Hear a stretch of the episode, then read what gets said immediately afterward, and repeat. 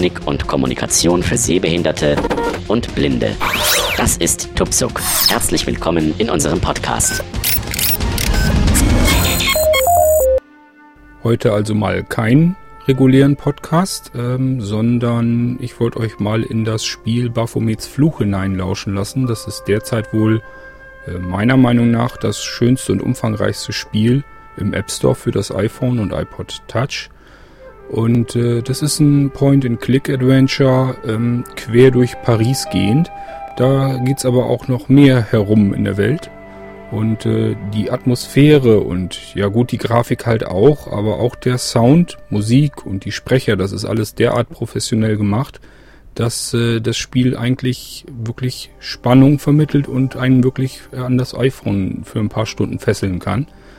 Und äh, das macht also wirklich Spaß, das Ding zu spielen und auf Entdeckung zu gehen. Man schlüpft in die Rollen von einer Reporterin in Paris und einem äh, amerikanischen Touristen und die beiden versuchen dann einen Mord aufzudecken. Und das geht also in den Untergrund oder in die High Society, in die Straßencafés und überall wird also die Atmosphäre regelrecht ähm, in dem Spiel vermittelt. Und das passiert eben auch akustisch und deswegen wäre das sicherlich auch was ähm, für äh, die Spieler unter uns, die auch gar keinen Sehrest mehr haben wenn es eben spielbar wäre. Das ist eben das Problem. Eigentlich muss man sowieso mit dem Finger auf dem Bildschirm herumstreichen und bestimmte Symbole suchen. Äh, nämlich es geht darum, dass äh, man halt meinetwegen in einem Haus oder so ist und dann das jeweilige Zimmer untersucht nach irgendwelchen Gegenständen. Man muss also auf dem Bildschirm mit dem Finger herumstreichen, um also Objekte näher zu untersuchen oder Dialoge zu führen und äh, da man eben, wie gesagt, mit dem Finger auch sehend auf dem Bildschirm herumsuchen muss, wäre das also genauso gut blind halt auch möglich. Bloß VoiceOver müsste diese Symbole eben auch entdecken können und das tut's eben im Moment noch nicht. Die Programmierer haben also Dialogboxen und so eigentlich ähm, standardmäßig vom iPhone genommen. Die würde VoiceOver sogar auslesen können, aber eben diese entscheidenden wichtigen Symbole nicht, die man mit dem Finger aufspüren muss. Das ist zum Beispiel ein Mund, wenn man mit jemandem in, mit einer anderen Spielfigur im Spiel sprechen möchte, um irgendwas zu erfahren. Oder eine Lupe, wenn man irgendwelche Objekte näher untersuchen will, meinetwegen einen Schreibtisch oder eine Schublade oder das Fenster oder was auch immer. Und äh, dann sind da so kleine Zahnräder, wenn man irgendwas benutzen möchte, wenn man zum Beispiel eine Tür öffnen möchte oder solche Dinge. Und äh, ja, es sind eigentlich sehr wenige Symbole, die könnte VoiceOver eigentlich, wenn es die auslesen könnte, ähm, wäre das Spiel blind bedienbar. Und ähm, leider ist es das eben gerade nicht. Ähm, wir werden sicherlich die Entwickler nochmal anfragen, ob man da nicht was machen kann. Ich halte den Aufwand sich durchaus für äh, machbar. Aber ist ja immer die Frage, ob die Spieler da auch einen Markt drin erkennen. Wahrscheinlich eher nicht. Die paar Blinde, die ein iPhone haben, äh, die wird die wahrscheinlich gar nicht weiter interessieren. Aber wir werden es auf alle Fälle versuchen. Ich habe heute aber dennoch äh, das Intro gewählt und werde auch anfangen, so ein bisschen darin rumzuspielen in dem Spiel. Ähm, einfach damit ihr mal reinhören könnt, um was es so geht und wie das Ganze sich so anhört. Aber auch, ähm, ja gut, wir wenden uns ja auch so ein bisschen an die Sehbehinderten mit Sehrest und für die ist das Spiel durchaus spielbar und äh, auf alle Fälle äh, eine Installation wert. Also äh, das sollte man sich nicht unbedingt entgehen lassen. Das ist, äh, denke ich mal, im Moment wirklich das umfangreichste Spiel auf dem iPhone, was auch am meisten Spaß macht. Wenn man das Genre allgemein überhaupt mag, dann sicherlich auf alle Fälle. So, ich werde euch jetzt mit dem Spiel äh, allein lassen. Die Ausgabe kommt also direkt von dem iPhone hier rein und äh, werde mich danach auch nicht mehr weiter melden. Von daher äh, wünsche ich euch viel Spaß mit dem jetzigen Spiel, mit dem Intro und äh, sagt Tschüss, bis zum nächsten Mal.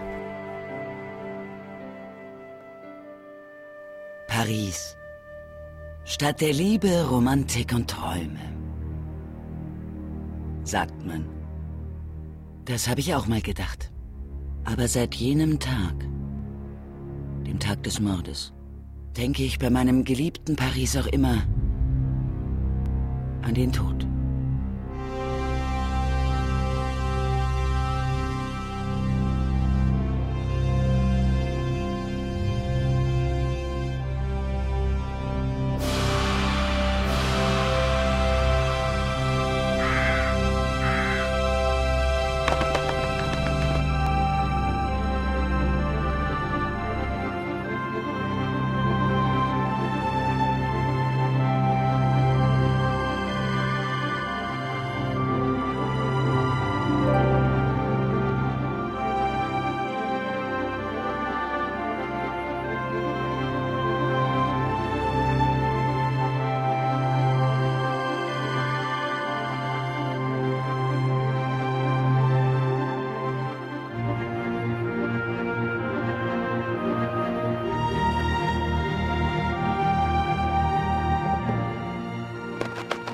Liege also zu Hause gerade in der Badewanne, als mein Verleger anruft.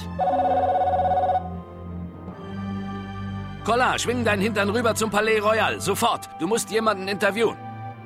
Und zwar Pierre Cachon. Ja, genau. Den Pierre Cachon. Keine Fotos, also lass deine Knipse zu Hause. Er hat selbst nach dir verlangt. Ausdrücklich. Frag mich nicht warum. Egal, könnte eine große Sache sein. Also, wenn er dich anbaggert, nicht vergessen. Immer lächeln, Ja sagen und weiter mitschreiben. Wie charmant und überaus zutreffend. Pierre Kerchon ist ein Medienkönig, ein Nationalheld und einer der berüchtigsten Ehebrecher in ganz Europa. Er und seine Frau Imelda sind nur einen Hauch von der Königswürde entfernt. Hey, ich hasse Pantomimen. Aber wenn man nicht auf sie eingeht, hauen sie nie ab.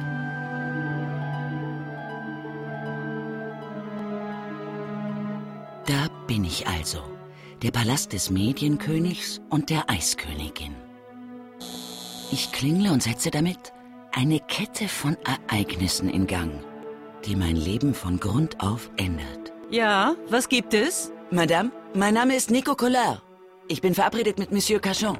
Kommen Sie rauf, wir sind im ersten Stock.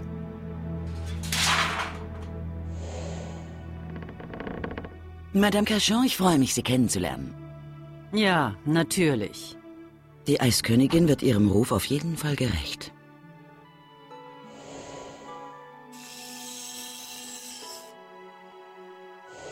Werden Sie beim Interview dabei sein? Mademoiselle, ich weiß nur wenig über die Geschäfte meines Mannes. Und es interessiert mich noch weniger. Ich habe definitiv kein Verlangen zuzusehen, wie er noch eine hübsche kleine Journalistin begrapscht. Hübsch? Das ist zu freundlich von Ihnen, Madame.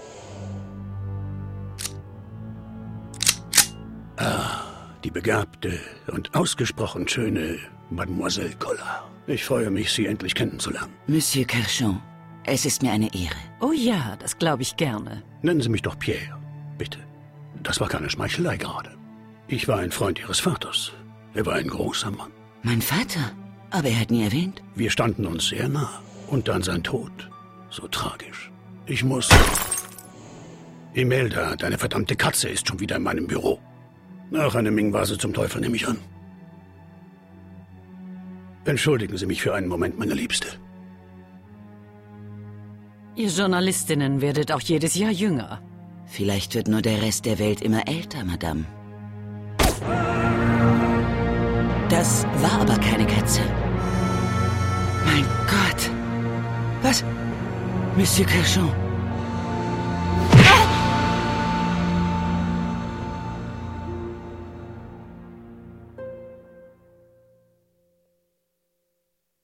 Er ist tot. Ich muss die Polizei rufen. Sie sollten lieber hier bleiben. Da war ein Mann. Es war dieser Pantomime. Glauben Sie, er... Naja, ich schätze, Selbstmord können wir mal ausschließen, oder? Kein Wunder, dass man sie die Eiskönigin nennt. Sie wäre sofort die Nummer eins auf meiner Verdächtigenliste. Wenn ich den Angreifer nicht selbst gesehen hätte. Und wenn mir nicht schon früher ein paar genau solcher Morde untergekommen wären. Einer der wichtigsten Männer Europas ermordet. Und hier stehe ich, Nico Collard, alleine am Tatort. Soll ich auf die Polizei warten oder den Fall selbst untersuchen? Die Antwort ist wohl klar.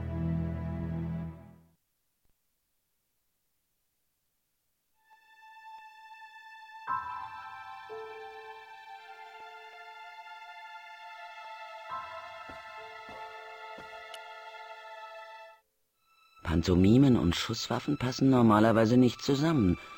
Aber irgendetwas sagt mir, dass dies kein normaler Pantomime ist. Ich habe diesen Mörder schon mal gesehen und sogar über ihn geschrieben. Der Kostümmörder. Zumindest habe ich ihn so genannt.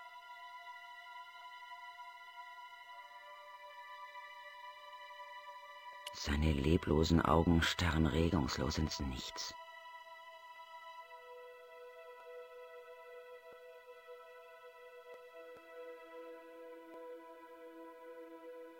Ich schließe seine Augen.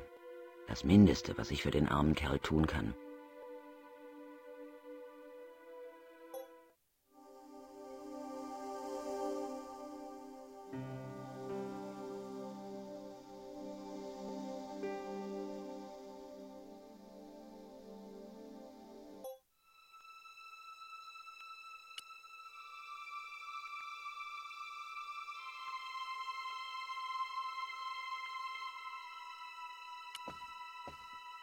Eine Büste von Pierre Carchon, dem bescheidenen Diener der Grande Nation.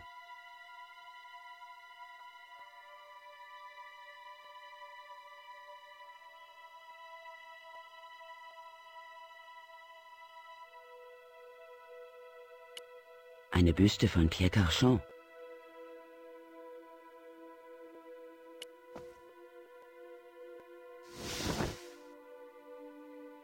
Kleines rundes Glasstück ist aus der Scheibe herausgeschnitten worden. Das war die Arbeit eines Profis.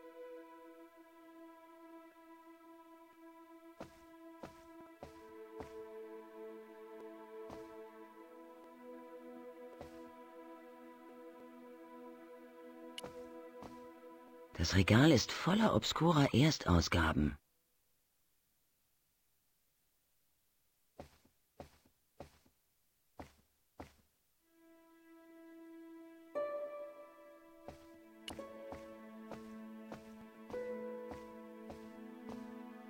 Schon wieder Pierre Carchon.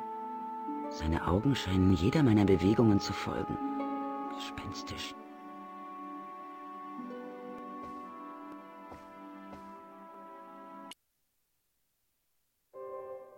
Die Polizei kann jede Minute hier sein. Irgendwo hier sind Hinweise auf einen Mörder versteckt und ich muss sie finden.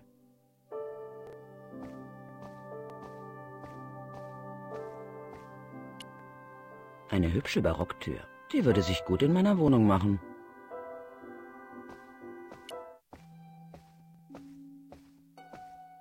Ein Louis XIV-Tisch mit einer antiken Spitzendecke. Diese E-Mail da hat Geschmack. Naja, mit einem so stinkreichen Gatten ist das ja auch leicht.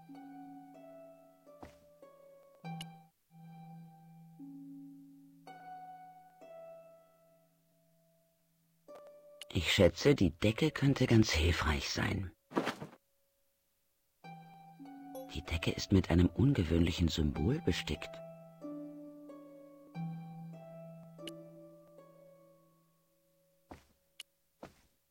Imelda hat Talent, aber das werde ich ihr bestimmt nicht sagen.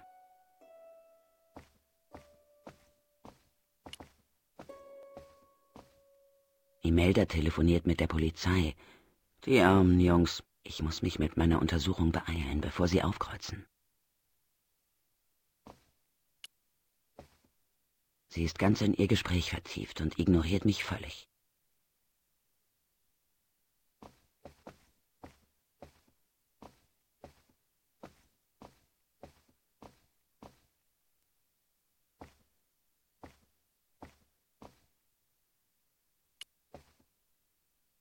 Die Tür ist verschlossen.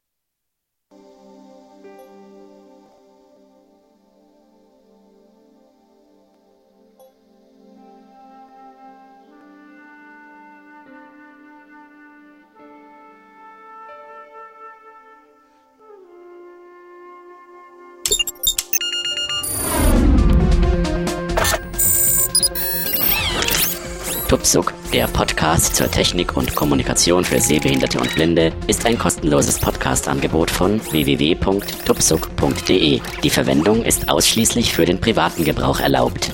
Weitere Informationen und Kontaktmöglichkeiten auf www.tuksub.de.